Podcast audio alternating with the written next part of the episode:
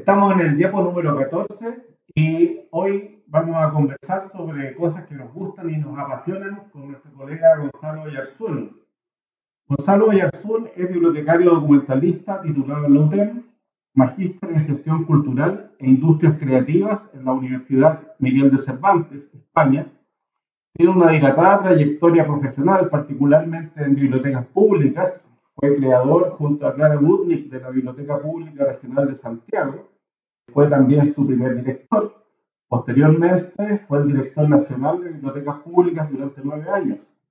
Tiene una gran experiencia internacional y es autor del libro La Biblioteca Imaginada, publicado por la Biblioteca Nacional del Perú y con una edición en catalán que se publicó en Barcelona en este año.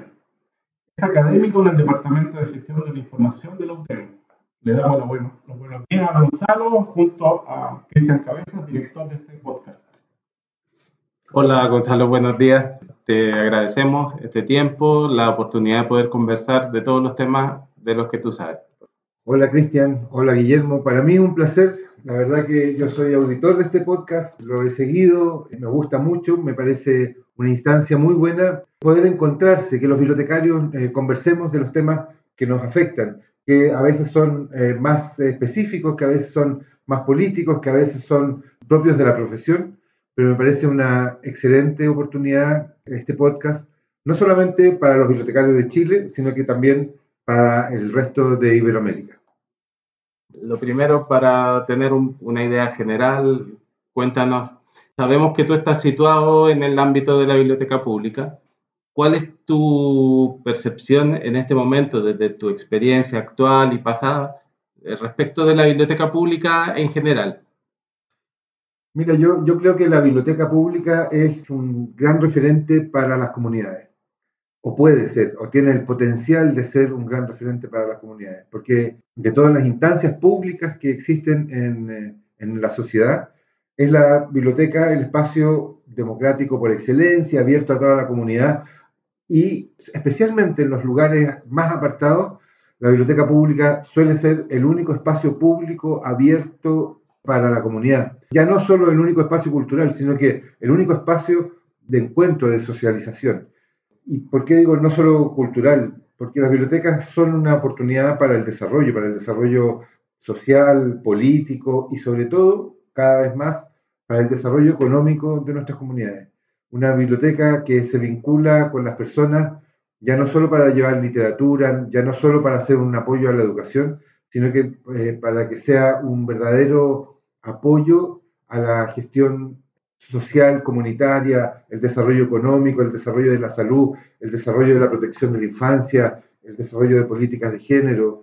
Creo que la biblioteca se presta para generar política pública en el sentido más profundo y al nivel local que prácticamente ningún otro organismo lo logra.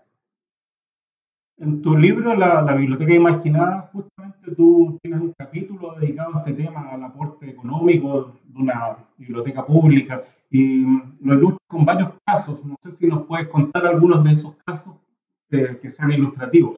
Mira, hay, yo creo que para mí lo más simbólico es quizás un fenómeno más global, más internacional.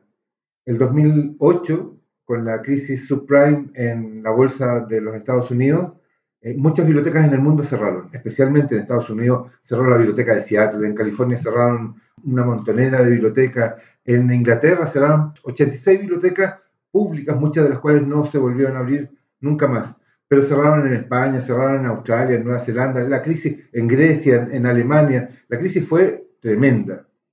Sin embargo, en esa misma época, y por exactamente las mismas razones, por una crisis económica, en África se abrieron un montón de bibliotecas un montón de bibliotecas que iban exactamente a apoyar todos los problemas económicos que se estaban generando. ¿Por qué? Porque una biblioteca puede ser ya no solo un, factor en, la educación o en la cultura, porque la biblioteca puede ser un lugar para construir, por ejemplo, yo veía en estos días unas bibliotecas en Uganda que se dedican a hacer jabones a partir de trabajo con glicerina, a partir de los talleres de computación, a partir de los materiales que tienen los libros, hacen jabones y con eso una comunidad entera vende a otras comunidades lo, que están produciendo. Quizás para mí el ejemplo más emblemático también en África, en Costa de Marfil, en una pequeña biblioteca rural que tenían, por supuesto, todos sus usuarios son campesinos, son eh, agricultores. El problema que identificaron en esa, en esa localidad era que no contaban con semillas de calidad. Entonces, claro, la biblioteca prestaba libros, hacía talleres, pero los agricultores seguían teniendo el mismo problema. ¿Cuál? No tenían semillas de calidad. Porque generalmente las semillas que podían comprar eran transgénicas. Y las transgénicas, para quienes no escuchan y por si no saben, eh, el, gran problema de la semilla transgénica es que sirve la primera vez, pero cuando uno recoge esa semilla y la vuelve a plantar, ya no sirve, ya no producen los frutos deseados, el tomate o, o, cualquier otro producto que de ahí se genere. Entonces, en conjunto con una ONG, eh, ellos formaron un banco de semillas. Y esa biblioteca fue tan exitosa con este banco de semillas que eh, pasó a llamarse la Granoteca. Y la Granoteca, ¿qué tiene? Tiene libros, tiene talleres como los tenía antes y tiene un banco de semillas que no se regalan a los agricultores, se prestan. Entonces, los agricultores van, piden unas semillas de tomate o unas semillas de poroto o lo que sea, y al año siguiente, con la cosecha, lo devuelven a la biblioteca. No solamente eso, sino que además entre los agricultores, es un poblado pequeño en Costa de Marfil, entre ellos también se produce trueque. ¿Qué produjo esto? Que al, el, año 18, antes de la pandemia, el año 18, se llegaron a transar en esa pequeñísima biblioteca tres toneladas de semillas. Eso cambió la historia de esa comunidad, porque además se quedan con semillas que solo puede hacer crecer eh, las capacidades de una comunidad y genera además formas de relacionarse entre ellos que ha sido un ejemplo mundial. De hecho, la gente que organizó esto, la gente de la ONG y de la propia biblioteca, han salido hoy día en, TEDs y son ejemplos mundiales de lo que puede lograr una pequeña biblioteca muy pobre y muy aislada en el impacto a nivel global. Sobre este tema, sabemos que tú has estado interesado en desarrollar el concepto de medición de impacto en la biblioteca pública. Cuéntanos sobre esto, medición, cómo se presenta, qué sentido tiene. Bueno, en, en, rigor, mi esposa que se dedica a los estudios y a la evaluación me diría que el impacto no se puede medir porque el impacto es algo que se mide con los años, pero, pero en general lo que carecemos en bibliotecas, sobre todo en bibliotecas públicas, en bibliotecas escolares, pero en general en bibliotecas, es la, la medición. No, no, no tenemos suficientes indicadores.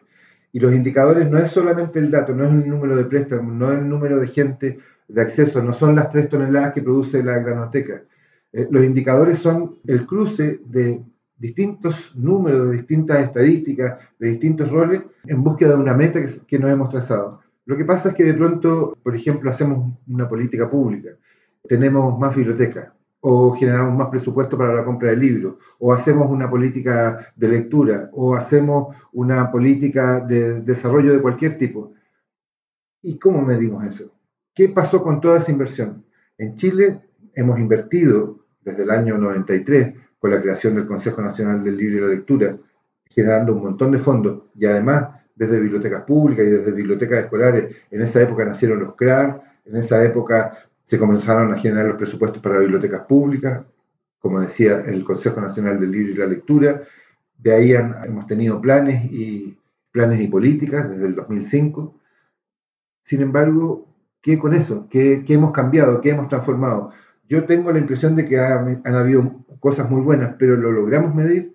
Quizás nuestro próximo desafío eh, como país, pero también a nivel mundial, es medir el impacto en las personas y en las comunidades que la introducción de estos programas genera, y si es que lo genera. Tenemos una deuda muy grande porque hay un Chile que no lee, que está dañando y perjudicando fuertemente nuestro nivel de comprensión sobre la vida, sobre el país. Nosotros generamos muchas políticas públicas, estas que hablaba recién, pero tengo la impresión que a veces esas políticas están dirigidas a los lectores y no a los no lectores. En Chile hoy día, más del 50% de la fuerza laboral, cerca de 5 millones de personas, 5 millones y medio y en crecimiento, son gente que no ha terminado su educación eh, regular, eh, no ha terminado cuarto medio. De esos, 2,5 millones de personas no han terminado octavo básico y cerca de un millón de personas no ha terminado cuarto básico. Esa gente es en el mundo de hoy, un mundo tecnologizado, hiperconectado, hiper, como diría yo, con un nivel de, demanda de información y de, y de recursos tan grande, pues esa gente es analfabeta en este mundo de hoy día. Eh, y necesitamos rescatar a esa gente, porque, como diría Pedro Aguirre Cerda, no es posible tener un, desarrollo sustentable dentro del país sin tener una comunidad alfabetizada. Por eso, y aquí yo creo que nuestras políticas deben retroceder un poquito hasta la década del 30, la política de Pedro Aguirre Cerda no fue eh, generar más lectores, fue generar una fuerza de trabajo alfabetizada. Eh, con tu experiencia, ¿tú piensas que es deseable tener una ley de bibliotecas públicas? Porque eso se ha planteado más de alguna vez. Eh, ¿Qué piensas tú al respecto? Yo creo, que, yo creo que puede ser deseable, depende de qué tipo de ley eh, tengamos. Yo, en, principio, lo que debiéramos tener, o más bien, en Chile tenemos una ley de biblioteca, pero una ley antigua ya de la década del, del 20, de fines del 20. Debiéramos actualizarla, pero debiéramos tener una ley general de bibliotecas, de archivos, una ley que incorpore a las bibliotecas escolares, a las bibliotecas universitarias, a los centros de documentación, a los archivos públicos y privados, una ley que, englobe todo lo que tiene que ver con el acceso a la información y el conocimiento. Una ley probablemente se debe llamar así, una ley de bibliotecas, archivos y el conocimiento humano, qué sé yo. Y una ley simple, eh, no una ley que nos que nos trabe con todo. Yo eh, recordaba hace, hace poquito, hay leyes, hay países que tienen leyes que, detallan al mínimo todas las cosas y que por lo tanto eh, eso implica que después vamos a, a solo poder hacer lo que está ahí trazado en un documento largo. Para mí, como ejemplo, quizás la ley de bibliotecas que tiene Finlandia, que es un documento de apenas cuatro páginas, que traza las líneas generales para dónde quieren ir más que lo, que lo único que se puede hacer, es el ejemplo que debiésemos tomar. Es bueno que haya una ley, sí, es bueno, eh, es necesario que haya una ley, pero no que nos trabe, sino que nos permita innovar, que nos permita crear. Siempre las cosas cambian y si las tratamos de fijar hoy día para hoy día, eh, vamos a tener dificultades. Hoy día necesitamos, por ejemplo, que las bibliotecas se conecten cada vez más, sean cada vez más digitales, me refiero a sus servicios que diversifiquen sus servicios, que las bibliotecas se pongan en otros temas, en temas políticos, en temas de medio ambiente, en temas de, desarrollo humano, eh, de desarrollo económico. Entonces una ley que me va a fijar que solo las bibliotecas pueden o no pueden hacer ciertas cosas, puede ser un impedimento. Si va a ser una, que nos permita generar nuevos desarrollos, me encantaría tener esa, esa ley. Ahora, hablando de, del marco legal y de la forma en que funcionan los sistemas de biblioteca en distintos países. ¿Cómo ves tú el rol de los profesionales, bibliotecarios, bibliotecólogos en este marco y qué características tiene que tener ese o esa profesional en estos contextos? Yo creo que el, el, aporte, el aporte de los bibliotecarios y bibliotecarias de, en el desarrollo de, sobre todo en el caso de las bibliotecas públicas, de las bibliotecas escolares, pero en general de las bibliotecas, tiene que ser desde la experiencia profesional, la expertise en cómo se generan y cómo se articulan estas organizaciones. Eso para mí, en mi opinión, no priva que haya otros profesionales eh, que, que, hagan un desarrollo en, en la biblioteca. Pueden ser con el apoyo de cualquier profesional, un sociólogo, un, carpintero, cualquiera que tenga una visión sobre la biblioteca, puede estar a cargo, puede estar a la cabeza de una de ellas. La, diferencia es que el bibliotecario puede ser un aporte significativo a transformar, a reflexionar, a generar modelos de gestión que colaboren al, trabajo que se hace en la localidad. Voy a poner un par de ejemplos de Chile que me parecen bien notables, porque en general los profesionales bibliotecarios, por distintos motivos, ya sea porque somos muy pocos, o porque queremos ganar más dinero, o porque no nos gusta ir a vivirnos a regiones, no, uno no los encuentra habitualmente en las bibliotecas escolares o en las bibliotecas públicas a lo largo del país. Pero profesionales o personas como Dina Carripán o Teolinda Higuera, Teolinda se hizo cargo hace 25 años de la biblioteca, porque el alcalde de esa época la iba a cerrar. Y ella dijo, no, no, no, espérese, yo me hago cargo. Y finalmente no solamente construyó unas bibliotecas más lindas de Chiloé, a la orilla del mar, sino que además armó la bibliolancha y además se trajo una casa y armó el museo de sitio de Francisco Coloane. O sea, una gestora impresionante que no, ella no es bibliotecaria, sin embargo, eh, ha transformado, ha generado un impacto en la bibliotecología, por lo menos de, de, la biblioteca pública en Chile, muy fuerte. Y eso, ese trabajo debe ser apoyado y respaldado por los bibliotecarios, debe ser recogido. Otra biblioteca que increíble que la mencionaba, la de la biblioteca de Tirúa, por ejemplo, que no solamente presta libros, sino que además hace talleres, y ahí descubrió que prestar herramientas era una, una gran posibilidad. Bueno, Dina Carripán hace 25 años llegó a esa biblioteca haciendo el aseo de esa biblioteca. Y hoy día es la directora, y cuando vino el maremoto que se llevó completamente la biblioteca el 27 de febrero del, del 2010, ella ya a mediados de abril la tenía abierta la biblioteca, dando algún tipo de servicio, en un local transitorio y todo. Hoy día cuenta con un edificio precioso, ha vuelto a poner las herramientas, porque con un concurso pudo implementar de nuevo. O sea, un bibliotecario es necesario para pensar, para generar y para gestionar el modelo de biblioteca. Para estar a cargo de una biblioteca puede haber otros profesionales o personas inspiradas e inspiradoras que, puedan gestionar el trabajo con la comunidad, porque finalmente eh, la, biblioteca, la biblioteca pública es eso, es el trabajo con la comunidad. Bueno, como bibliotecaria tenemos el caso de Lucía Rabello, ¿no? que hizo un gran trabajo en Doñihue, eh, sobre todo con el rescate de la cultura local, y ahora es coordinadora regional en, los lagos, en la región de los lagos. Eh, ese también podría ser un caso que mencionemos. Claro, bueno, eh, Lucía es un caso excepcional, además, porque, y, yo la destacaría quizás por otras cosas. Eh, en, este, en este rol distinto de la biblioteca, ella se metió en un campo que probablemente va a ser un gran desafío para la profesión en general, que es el tema medioambiental. Hoy día probablemente no lo conversamos tanto o no nos parece que tenga que ver ni con el préstamo de libros, ni con la catalogación, ni con nuestros edificios, pero el tema medioambiental se está eh, apoderando de la agenda política eh, en el mundo y ella fue precursora, porque por sus intereses personales, el que la biblioteca saliera a pasear al bosque, el que la biblioteca saliera a leer la naturaleza, que la biblioteca eh, entendiera su entorno, eso, eso es clave hoy día.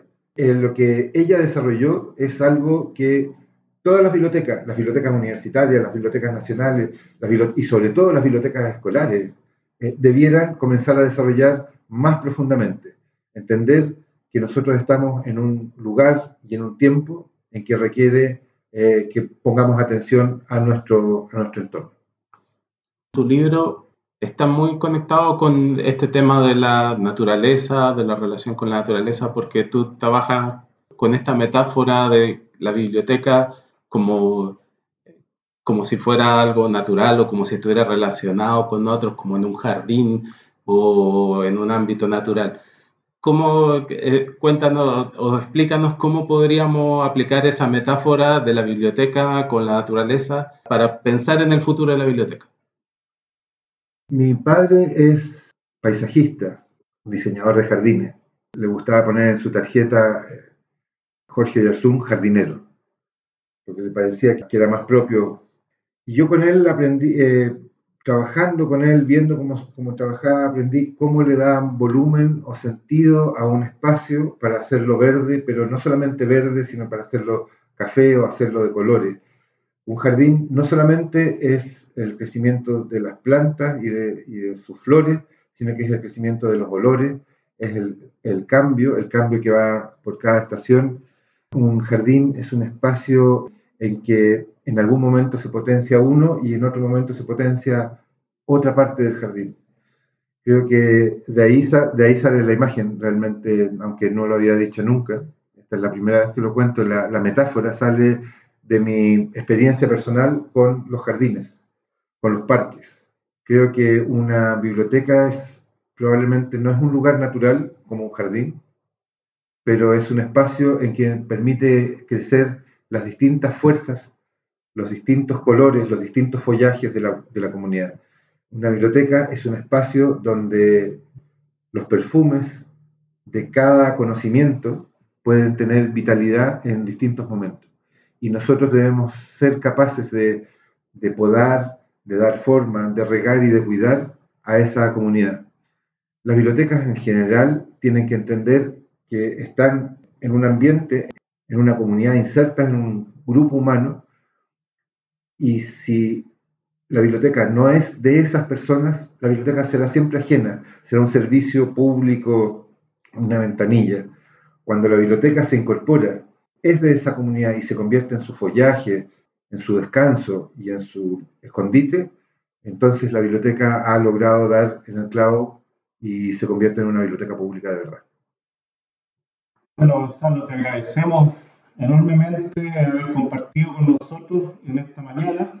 Eh, este podcast justamente busca que conozcamos más nosotros mismos respecto a los colegas, qué están haciendo, cuáles son sus perfiles, y tú nos traes un nuevo nudo, que es este nudo tan intrincado de la biblioteca pública, tan amplio, eh, que cruza todas las edades, ¿cierto? Y todas las prácticas sociales y, por supuesto, eh, también abre un espacio a profundizar la democracia que tanto necesitamos. Así que muchas gracias por tu visita, Gonzalo.